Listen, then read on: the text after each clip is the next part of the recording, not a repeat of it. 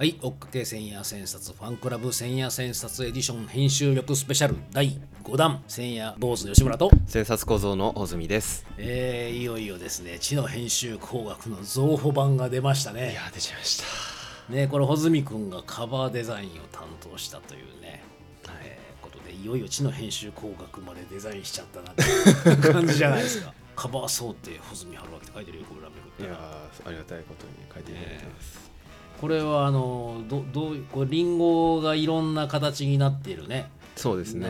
えー、と全部で10種類ですか、はい、10のリンゴが。これはどどういうあのなんか穂積君のデザインの狙いがあったんですか？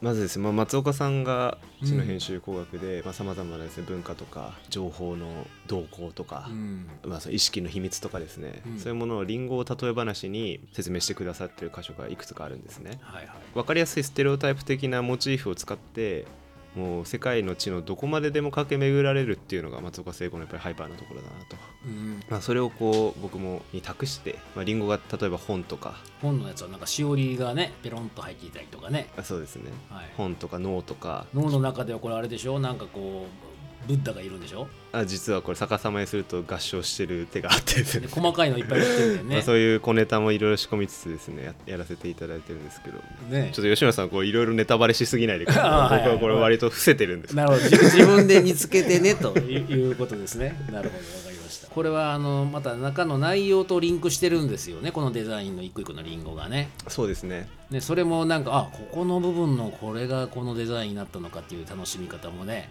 してもらえるかなと思いますけど、伏線を張っておきましたので、はい。この増補版はねあのまず松岡さんのあの序序語序文がついてでそれから大沢雅史さんのね後が解説がついて、うん、でさらにこの中の本文がこう大幅に過筆、ね、されてるんですよね。再編集されてるんですよね。そうなんですよね、うん。あの前回の共通感覚論でもお話ししましたけど、うん。その B 子の話が増えたりとか。そこだからあのうん。エディトリアリティの発見ですか、はい。ここがもうほとんど変わってますよね。そうですね。ねえ。だから共通感覚論とかあの B 子の話がすごく出てきているのもあるし、まあ、デジタル化のやつなんかはこう追放されてね、うん。まあ、あのこの当時はこうだったけどもっていうようなこととかも書かれていたりとか僕もあの赤入れした原稿とか見せていただいたんですけども9回か10回ぐらい松岡さん赤入れられてますからうね、ん。こうすごいなっていう。ままた新しい一冊が出たっていう風な感じで捉えてもらってもいいかもしれませんよね。いやそうですよね、うん。大沢雅史さんの解説の必属いや面白かったですね、このうん解説がね、あのあそういう見方するんだっていう意外なね、いや僕は結構吉村さんと近いんじゃないかなってまあそうなん思っちゃいましたけどね。そうなんですよ、大沢さんのね、あの最後の言葉をちょっとだけ紹介するとですね、指名部分がいいんですよ。えーしかし知を通じて性愛の体験に類する快楽を得たければ編集工学の方法に依拠しなくてはならない。はあ。すごいですね。とうとう出ちゃいました性愛の体験に対する快楽と編集工学が結びついちゃいましたけどね。編集工学かエロスかっていう。ねえやっぱり分かる人は分かってんだなみたいな。改めて感じましたけどね、えーりがとうございます。これはもう本当にね皆さん絶対、ね、手に入れてお手元に置いていただければはい。ね、もう一人ね20冊ぐらい買っていただいて。はい。配ってくださいね、はい。ありがとうございまます。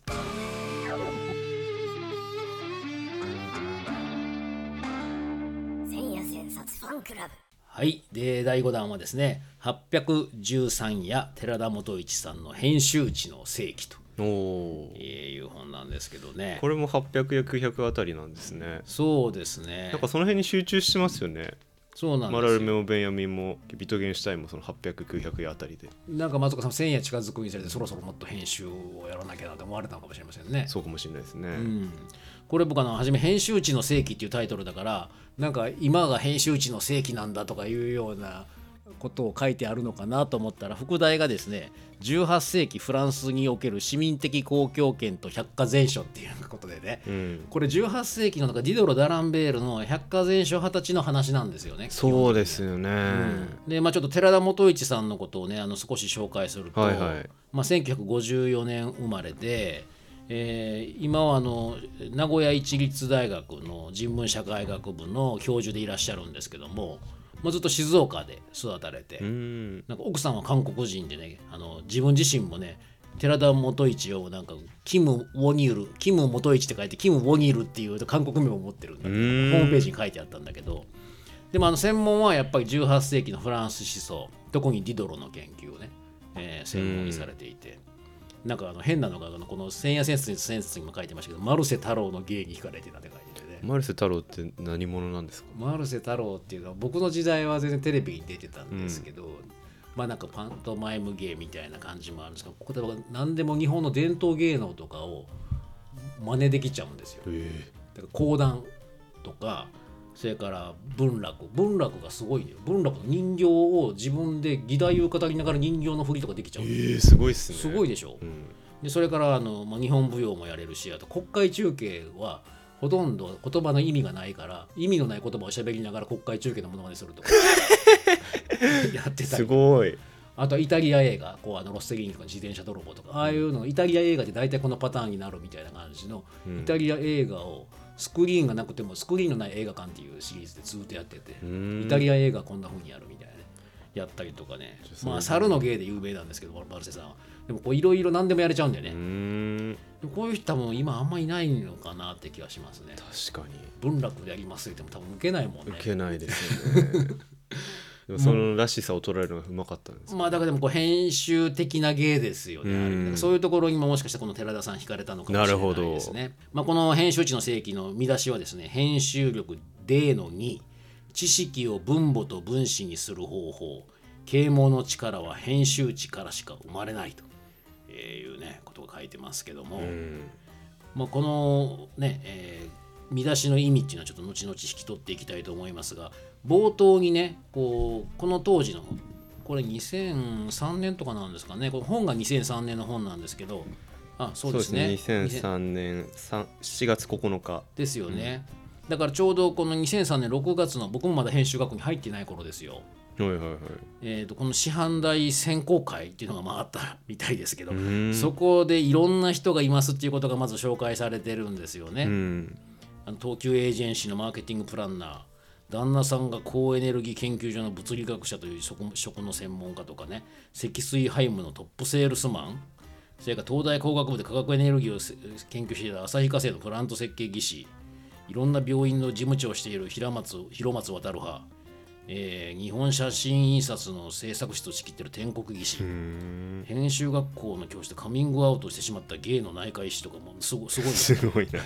すごい面々がすごいキャラクターがキャラクターがね出てここれはめ松岡さんが面談されてたんですよねこの頃がね。イシス編集学校今ももちろん2023年の今も続いてるんですけども毎回関門の命の旅にですねこうタブロイドをね穂積君と一緒に僕も作ってるんですが、はい。この関東芸をねいろんな多様な人に毎回書いてもらってるんですよね。そうですよね。もうちょっとこう、えー少し紹介すると今も多様な人がいますよってことで3回前のねイシスダイバーシティとかだと、ねえー高校のね先生国語の先生であったり。国語の先生。はい、それから不動産海外を飛び回っている不動産ファンドアセットマネージャー。おそれから金沢で総合医療を目指しているお医者さん、うんでさらには元システムエンジニアで広島で医師スコンしちゃった主婦とかね。石スコンしちゃった主婦出ました。そう。あとオーストラリアでね、えー海外派。はい帽子作ってて姉妹でね、稽古してる方とかね、あとお父さんが、まあ、元師範で中学生でニュージーランドに住んでるね。2世代目。2世代目の13歳それから同志社大学の大学生ですね。大学生も来ました。それからあの新渡戸文化中学高校の校長先生ね。おおでさ三菱商事のホームの担当。ーすごい。えーそれからもう2000年に、ね、師範代をやってた方がまた23年ぶりに戻ってきてね。23年ぶり復活の。復活されたとかね。あと今話題の N 校はいはい、はい、N 校を出てね編集学校だけでやろうみたいな。そういう若者も出てきたりとかね、えーさらに世代です。えー軽井沢風越学園の理事長のね、えー方本庄さんとかもね出てくれたうりしてます。ん。まあこういう多彩な面々が編集学校で学んでるっていうのは、まあ、今も昔もね変わりはない感じでねずっと続いてるわけですけども、うんうん。まあ、松岡さんもこのそろそろ誰かが編集工学や編集的世界像をもっとラディカルにもっと大胆にもっと尾ひれをつけてまとめてくれたりシステム化してくれたりアプリの開発をしてくれたりするとありがたいなという気にもなっているというこの頃が書かれてますね。そうですね。20年経ちました。が えー、20年経ったんですね、まあ僕らは尾ひれなのか傷なのか分かんないけどなんかなんかつけてますけどね。なんかヒラヒラさせてますね。ね尾ひれつけれてるかどうか分かりませんけどね、はい。まあ、こういうのがどんどん広がっていくっていうのはまあね非常に重要だし、まあ、そろそろねもっとどんどんそういうものが立ち上がっていくといいですよね。そうですね。うん。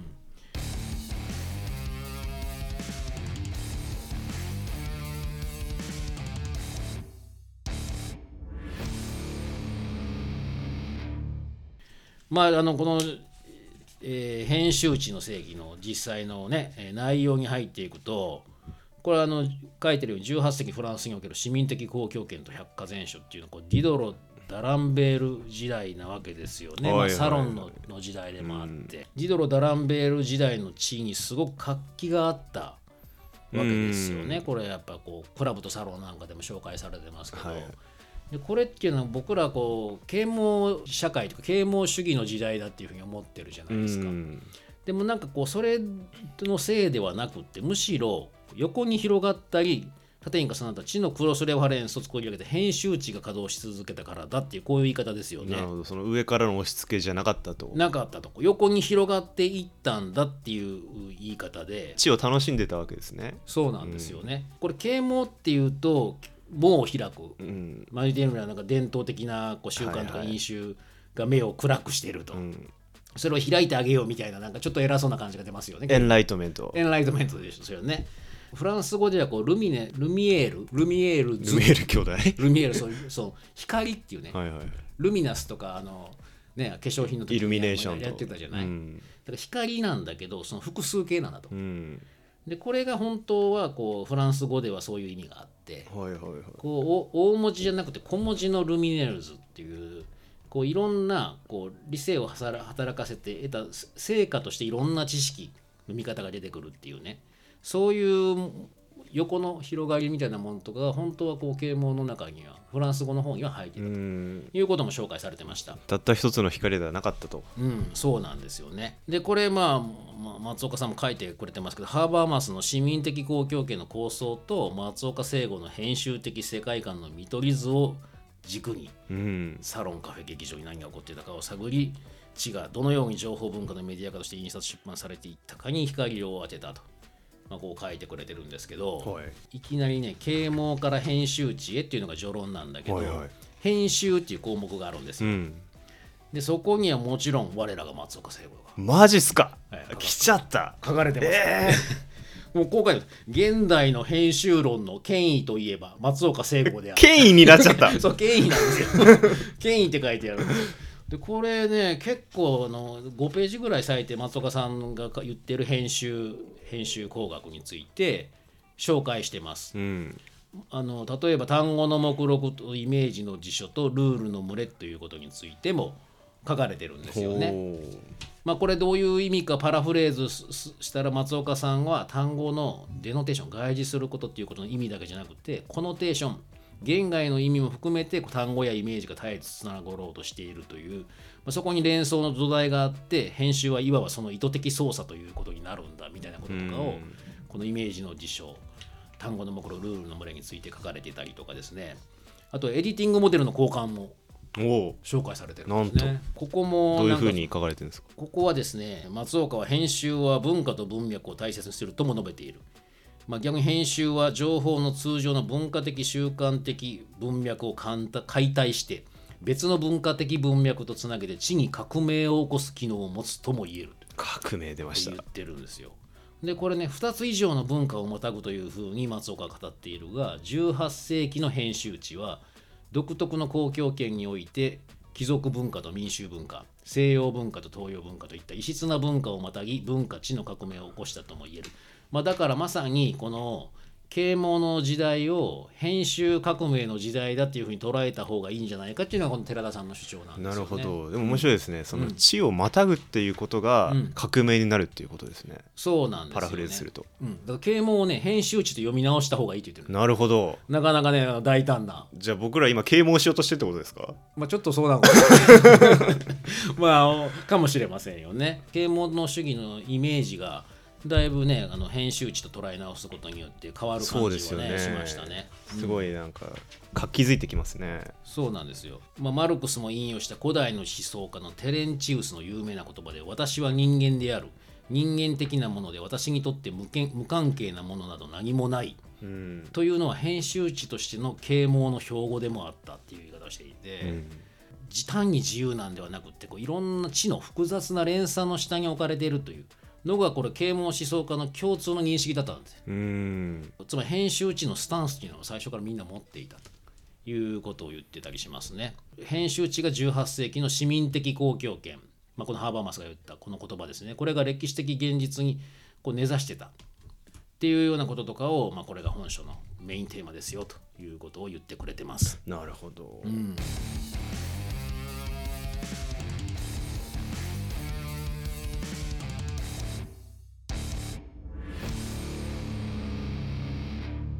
松岡さんがそれで特に重要だと思われたのはそのような場面には必ずヌーベリストゴシップが好きで短いコメントをする者たちってこう書いてますね。でギャルソン無名のちょっとした分子たちが登場して新たな動向の各班や波及に一役買っていたということが書かれてます。混ぜ返ししてたわけですかそうそうそう。知のゴシップ好きですようね。んまあ、宮廷ゴシップなんかもこういろいろ言ってたらしいんですよ。なるほどでこれこういう人たちがほとんどこの百科全書派、まあ、つまり百科全書を書くような人たちの大半がそういう人たちだったっていうふうに紹介されてますうね。んあのちょっとそのどんな感じだったかっていうと百科全書に寄稿したが分かって寄稿したことが分かってる人が140人百科全書がいるそんなにいいですね、でそのうち82人がほぼ第三身分の人たちで、まあ、言ってみれば貴族じゃないんだ、なるほどなるほど。うん。でさらにメインの28人の寄稿者だと20人がそうだったんだって。うん。71%が第三身分で、えーほとんどがですね無名のギャルソンたちだったって書いてまあだからそういうこうなんでしょうかね。あのこういうワイガヤな人たちがいろいろ百科全書に関わってたっていうことでこれまあまさに編集学校的なね感じかもしれませんよね。そうっすよね、これ松岡さんも知の編集工学のあの増補版の序文にですね、はい。の最後にですねもっと編集工学を実用したいと思われるようならイシス編集学校を除いたり夕刊エディストをネットで読んでみることをお勧めする。これで締めておー来た ねこれいきなり夕刊エディストが最後だっていうのがすごいですね。夕刊エディスト締め。え え。夕刊エディストがまあ言ってみればこうギャルソンですよ、うんそうっすねええ nouvelliste ですよ。うん。まあ、それがまあ言ってみれば僕らも情報の歴史作る時もまあ nouvelliste やギャルソンたちが作ったようなもんですよね。いやそうですね。本当にうんもう何の身分でもないような人間が作って無名な者たちがね。だから松岡さんずっと言うとかもねそれからアートジャパネスクとかでも、えこうプロじゃない。ー、アマチュアリズム。アマチュアリズム。美術に何の詳しくもないうん。編集者たちを使ったっていう、まあしかも自分のスタッフですよね、うん。を使ったっていうのをいつも言われますよね。まあ、これがでもこの百科全書派的なものとかをずっとご覧になっていてこれが編集地を攪拌するこう力を持つんだって思われてたんじゃない、うんいや、そうでしょうね、うんディドロの百科全書それそのものの線やもされてますけど、うん。そこのそのディドロ自体がうん一応大学は出てるけれども、まあ、書生さんみたいな感じだったっていうふうに書かれていて、はいはいでまあ、それをこう編集長として採用する才能っていうのが、うん。あの翻ってすごかったっていうようなことも。なんか途中からなんだよね、これ、うん。ディドロとか並べられてくるのね。これがまあでもこう、編集地になることでこう活性化していく。なんかそれってわかるよね。あのまあ、松岡さんもよくこうこうリロケーションであったり、リメディエーション、二次編集、三次編集、こういろいろ起こしていくっていうことがすごい重要だっていう強調するじゃない。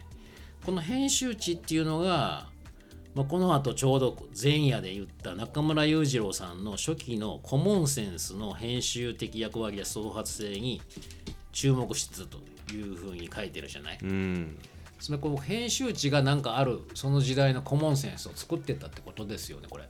そうっすよね、うん。それこそ共通感覚じゃないですけど五感のうちの一つだけにこだわるのではなくて、うん。もう全体に開かれている地をどうするかっていうのが百科全書が目指したことでもあるわけじゃないですか。まあ、それをもう一度問い直したいみたいなところがこうあったんでしょうね。まあ、この後その僕は知らなかったのが18世紀フランスは言ってみれば最初のベンチャースピリットが謳歌されたスモールマネジメント時代だったのだっていうふうにこう書いてるんですけど、はい。これ百科全書がなんかなんか売れたんだね。売れたんすね、百科全書ブーム的なことが起こったみたいですよ。2万5千部とか売れたとか書いてたな。そんな売れたんですか、うん、だからこうどんどんこういろんなこう海外にまで波及したようなことが起こってきたみたいですね。でそれにちなみながら、まあ、もちろん他のこともあったでしょうけどベンチャー出版社とかたくさんタッチ起こ起こってたっていう感じだと思いますね。うん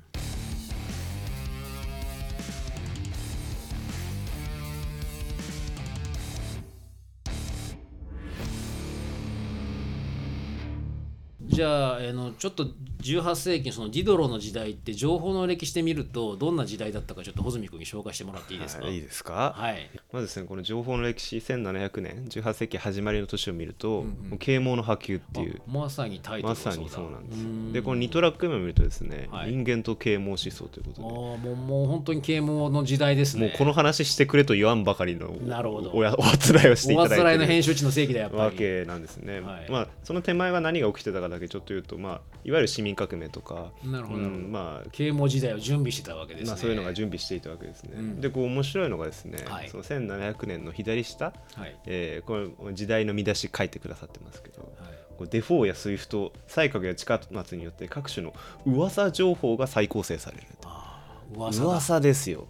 噂の真相です、なるほど。デフォースイフトか、うんやっぱコーヒーハウス、うん、そしてあの江戸時代の西鶴とかですかやっぱり。そうです。ちょうどそう。この5トラック目の真ん中ら辺にもコーヒーハウス流行、うんうん。日刊新聞登場。レビューとタトラーの編集誌発生とかですね。ああまさにジャーナルメディアですね。この情報がやっぱりこう市民全体にうん。行き渡るようなその手がかりをつかんでみんなが噂話をできるような状態になっていた、これはやっぱり百科全書派を準備したんじゃないかなというふうに思いますね面白かったでしょうねこの辺の時代ね。隣だとスペイン継承戦争とかですね。大ブリテン王国設立とかもうとんでもない事件が起こりまくってる中ででみんな話題には事書かない、ね、こと書かないでしょうよ、はい。こりゃ。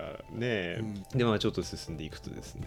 まあ1910年フリーメイソン。はいはい、うん。まああのクラブから出てきますよねフリーメイソンがね。でこのフリーメイソンが実はこの百科全書派の百科全書の編集方針の元になったんじゃないかっていうのも、あの百科全書の千夜には書いてるんですよね。ああなるほどなうるほど、ん、フリーメイソン会員全員で編集したらとんでもないこと起こるんじゃねみたいな。なるほど。起こりそうですね。起こりそうですよね、うん。まあ、それはうまくいかなかったらしいんですけど、はいはいそれを引き取ったんじゃないかという話も出てます、えー1720年、まあ、これはウォルポール内閣とかができた時代ですけれども、ここでビーコビーコの知識が。編集。1720年代ですか。1725年にビーコ新しい学。ここで来ましたここで来ました、ここでデカルトを批判しながら、うん。真らしさ偽らしさというところに行っていくわけですね。そうですね、うん。でまあ、やっぱり同時代としてモンテスキューとかボルテールボルフ、ううん。んなどなど、まあ、いわゆる啓蒙思想派と言われてる人もいますし、あの5トラック目がこれサロンとメディアっていうトラックになるんですけど、うん。ここからですね。はい。あのランベール夫人のサロンとか、まあ、そこからデフォー・ポープスイフトガリバー旅行記などもこうボンボン出てくるということで、でいよいよ1730年にボルフの啓蒙主義、はい。そして哲学書家のボルテールですねはい。が出てきたり、まあ、ヒュームが出てきたり、えーしつつそしてようやく1740年、えーディドロとダランベールを大見出しで出てます。そこで百科全書派登場ですか、うん登場しました。でこれ面白いのがですねこう左上の見出しにフランス君主の養子と出版への抑圧政策がサロン文化と啓蒙主義と百科全書を生むって書いてあるんですね、だからある種このメディア統制が起ころ起ころうとしていた。それに対してなんか対抗、まあ、結構捕まったりもしてますもんね、これうんリドルとかランベールがね、うん、でちょっとここれは日本的に面白いなと思ったのは富永長元。うん富永中期がはい。1744年にあの出場工具を出すんですけど、はい、あれもある意味でこれ編集地の正規な感じしませんか？その仏教のあの知識情報っていうのをうん、インド中国日本っていうぶ分母ごとにうん。どう考えるかっていうのを編集し直したっていう。なるほどね。でいよいよ1751年、はい。ディドロとダランベル百科全書刊行開始、はい。うんまあ、隣ではフリードリヒ大王とプロイセン絶対主義が起こっている時代ですけど、まあ、でもこの地の全体感覚はすごくこの時代はやっぱり出てますね大英博物館が出たのもこの年ぐらいですし、うん。うん、サミュエル・ジョンソンのクラブとかもこの辺りから流星してるみたいで。これでもいろいろこの百科全書もあの大変だったみたいですね。これいいろいろは配布禁止になったりとかね。何度もなってるんですよねこれ。うんあのジュネーブの項項目とかもジュネーブ市がなんかダランベールに撤回を要求とかね。うん。なんか大変ですねこれね。いいろいろ。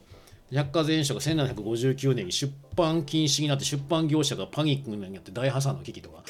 なんか大変な状態が何度も起こってる。まあそそそういろいろ紆余曲折ありながらまあなんとか百科全書出版にこぎつけたっていうことなんでしょうね。ウィキペディア廃止みたいなもんですかね、いやそうでしょう。なんかおかしいじゃないかと、うん。こんなこと書いてもらっちゃジュネーブ的に困るみたいなね、こととかがいろいろ起こってたわけでしょうね。いろいろありますよ。理論のイエズス会士がダランベールの項目、コレージュを攻撃とかね。なんか一個一個の項目が攻撃されてるのがね、よね。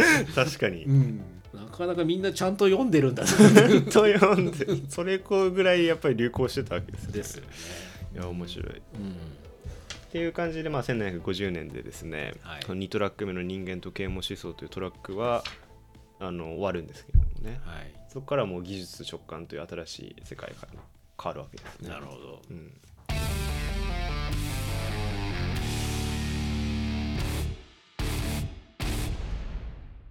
でなんかちょっとお僕は面白いなと思ったのがこのクロスレファレンスってね書いてるじゃないですか最初。1のクロスレファレンスを作り上げたのだというはい。ことが紹介されてますよね。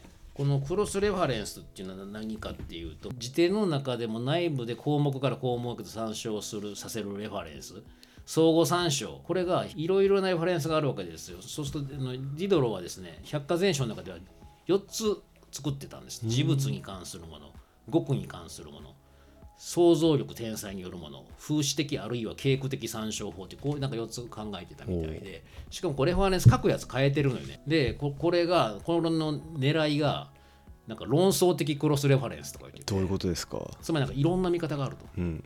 つまり1個の見方ではなくってこっちではこういうレファレンスというかこう連関をつけてるけど別のレファレンス見ると違う連関があるというふうな見方をしてあえてなんかその議論を巻き起こさせる。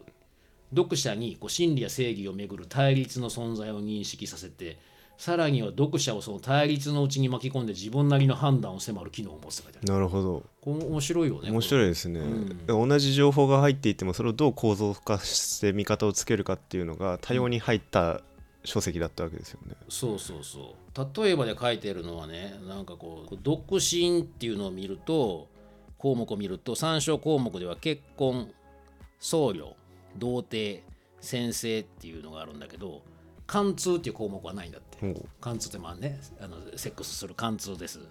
でもその貫通には今度はでも結婚っていう項目がくっついててレファレンスが。でこの結婚を媒介にするとまたこの貫通と独身はくっついちゃうと。うんでそうすることに独身には本当はこう批判が隠れてるんです貫通っていうものが実はつながってるみたいな風にも見える 面白いな一方通行のとこもあるわけですね。うん、そうそうそうだからなんかね非常になんかこのクロスレファレンスっていうのは面白いことを考えるなというふうに見ましたね。ううんんいろんなこうレファレンスの付け方があってもいいみたいな。なんですかね松岡さんで言うとこう本棚作る時に副本とかをすごい勧めたりもするよね。うん例えばこの棚にある本が普通は図書館とかじゃ1箇所にしか置かれないんだよね。はいそれが2冊3冊別のところに入っててもいいじゃないかうみたいな。んこれもちょっとなんかクロスレファレンス的なね感じにも見えるっていうかね。うんこういうカテゴリーにも見えればあっちのカテゴリーにも見えるみたいなのもあんのかなっていう気はしますね。千夜のハイパーリンクとかもまあ最近はあんまりつけてないかもしれませんけど、うん、かつてはなんか「んこれとこれつながってんの?」みたいななんか謎のハイパーリンクがつながってそうなの正しさじゃないよね。もうそれこそなんかヴィーコの真らしさみたいな plausibility かもしれないですね。まあでももともとはこうあの地の時代っていうのはもうずっとヘラクレートスの時代も明恵の時代も朱子の時代もゲーテの時代もレンブラントも孫文の時代もずっと地の時代だった。でも地には最初から流行もあり凸凹もある。まあこの地の乗り物や運び手それからキーワードやホットワードっていうのもどんどん変更が起こっていくんだよってっていうことがまあうんここで松岡さん言ってくれてます。まあ、地の組み替え、まあ、これがまあ情報編集の歴史と変遷と見るっていうね、まあ、情報の歴史でやってたりすることっていうのもまあそういうそういうことですよね。そうですよね、まあ、それから本棚のまあエディットタウンであるとか近代のビブリアシアターであるとか、まあ、これからね選手チームを作ってザ・セレクト立ち上げようかみたいなこととかも、まあ、そういうこう地の組み替えとかっていうのを時代とか予見に合わせながらどんどんやっていこうと、うん。まあ、いうことっていうのは、まあ、ずっと松岡さんが目指されてることでもあるのかなっていうふうには思いますね。うん。うん。編集方針を変え続けるわけですよね。はい、この次はですねなかなかこれ手に入らない。デジタルブックレット松岡聖吾編集世界読本シリーズ。この分母の消息っていうのが、ね、出ました。超レア本ですよね。これあの穂積君はなんかこう松岡事務所の寺平君に言って手に入れたみたいですね。あのお借りしてるだけですからね。はいはい。一応その太田加穂さんからもはい。これがどういう過程でできたかというお話を伺ってきたんですけど。ああそうなんだ。もともと井口さんって変更系にいらっしゃるらしくてえ。それであの独独立してあの別のことをやられた時に、うん松岡さんの本をぜひ扱いたいということで、うん。あの分冊化されたものを出し出したんですけど、はい。でこの3シリーズあるんですよね、うん。高速中速低速の、うん。もう低速が17歳になったらしいんですよ。あそうなんだ、うん。17歳は低速低いスピードだったんですね。だから低速は一番入門編というかなるほど。お優しい編らしいです、はい。じゃあこのこれ分母の消息高速編だから一番最難だもう一番ぶっ飛ばしてますね いや僕もずちゃんと読めたわけじゃないですけどはい。全体的にあの目を通させてもらったらもう松岡さんがいつも以上に目まぐるしいスピードでかっ飛ばしていて これはやばいなとなるほど。思いましたけどもこの分母デノミネーターってね書いてますけど、まあ、これ編集学校で言うとあの編集の方で言うと情報の字と図っていうね、ええ分母と分子っていうのは普通によく言ってることではありますよね。でこれはなんかこう結局分母の消息っていうのはこう時代の小思想と時代をまたぐ思想と同じ分母で捉えて対角線を結ぶように記述するという試みをしておいたっていうふうに書いてますけどもいろんなテーマでこのそれの分母を捉えるっていう感じのシリーズなのかな。そうですねこれ面白いのが、これ松岡さんがテーマを決めてるわけじゃないんですよね。はいはい、あの野草っていう雑誌で、今野雄一さんえーうん。連載されていてその野草の編集部が決めたその間のテーマに合わせて松岡さんが書いてるっていうもので。あーじゃあ野草からお題をいただいてるまあそうなんでその1が、これちょっとじゃあ見出しだけ紹介するとはい、あの1が花鳥風月の逆襲。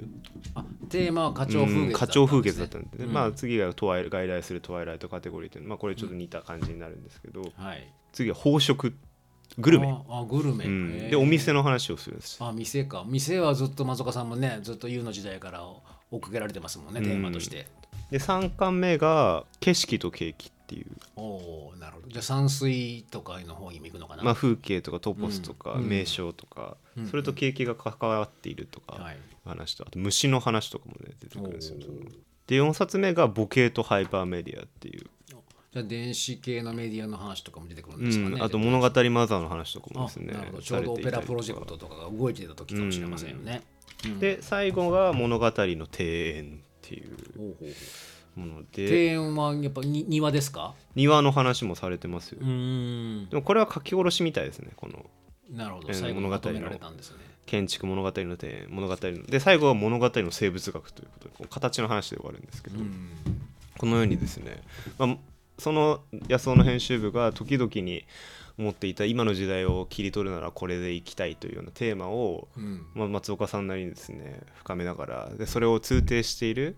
でもこれは歴史的にじゃあどういう文脈で扱われていたのかみたいなことをつけながら、あの解説してくださってる本でいやこれはあの僕もっとじっくりちゃんと読みたいなって思ったんですけど。そうですよね。この歴史とか人間とかいろんなまあこうこの後であの一曲のこう歌とかねそういうのをど何を分母にしてみるのか。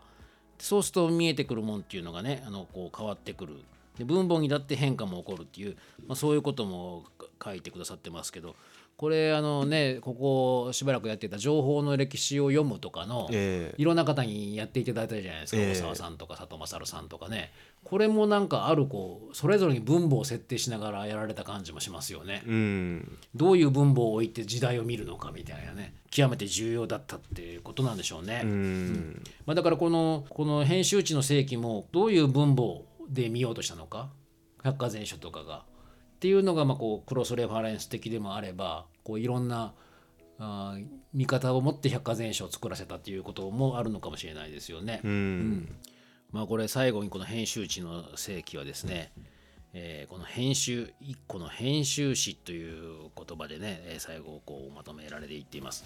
雑音の海をダイナミックに公開し続ける一層の小舟という句読点なのだと我々はまた巨大な文脈に枠的しそうな一個の編集史としての引用句なのだっていうこういう言い言い言い方でですね、これは孤立したもんでもないし世界を見失うもんでもないこれはずっと分母の動向がぴったりくっくいくっついてると。まあこれはあの共通感覚論とかとも重なるかもしれませんけど波の共有があって光の共振があって風の共感があるんだと。うんまあ、それは局所的には高波やカストロフィーカタストロフィーとか波動が逆まくけども情報っていうのはずっとつながっていてむしろ非局所的に伝達されていく、まあ、これがね知が思いがけないところで揺さぶられてまたこう書き直されたりと。一段を形成したり。でこれはまあオーソリティがやるもんだけではないんだと。うん。単なる人格に宿ってるだけでもない。こういろんなコーヒーハウスのように、えーいろんなノートの片隅や部品の集合でいろんなところで知を組み立てたり、まあリロケーションですね。血を裏返したり、まあ、リストラクションしてみたり血を書き直していったり、まあ、デモンストレーションしていったりこれがまあ本来ずーっといろんな編集師たちが次々ん。ネットワークしながら起こしていくっていうのが本来の啓蒙でしょ本来の編集でしょっていうことで締めくくられてますよね。いやーすごいですよね、最後文法の消息はそういうところに求められるとはいいうことですけど、この先ほどご紹介した文法の消息の最後の5巻目ですね、はい。物語の庭園の後書きで松岡さんがこういうことを言われてるんですね。我々は今分母が見当たらないか某軍事経済大国の分母に沿っているかのどちらかの状態にある。一方分子の動向は誠に勢いよく増えてきた。分子は過飽和状態まで増えすぎたのだこういう時は一旦分子で争うのを中断しゆっくりと分母の消息をお互いに語り合うべきなのである。そうでなければ思想や文化の最小公倍数と最大公約数を探すことである。私もこの作業を再開したいと思っていると。いうことで締められているわけそれを探しながらこう編集工学を組み立てられてこの編集地をいろいろ各班波及するのに松岡さん編集学校を立ち上げられたということなのかもしれないですね。そうですね。だから我々はもっとワイワイガヤガヤしていかないといけないわけです。もっと来たれ。編集士たちよ ギャルソンたちよということかもしれないですね。コムでギャルソン。はい。えーね未来のねギャルソンやえーヌーベイ人たちを待ちながらね、はい。えーおつせんもねどんどんワイガヤしていきたいとはい。思います、えー今日はありがとうございました。ありがとうございました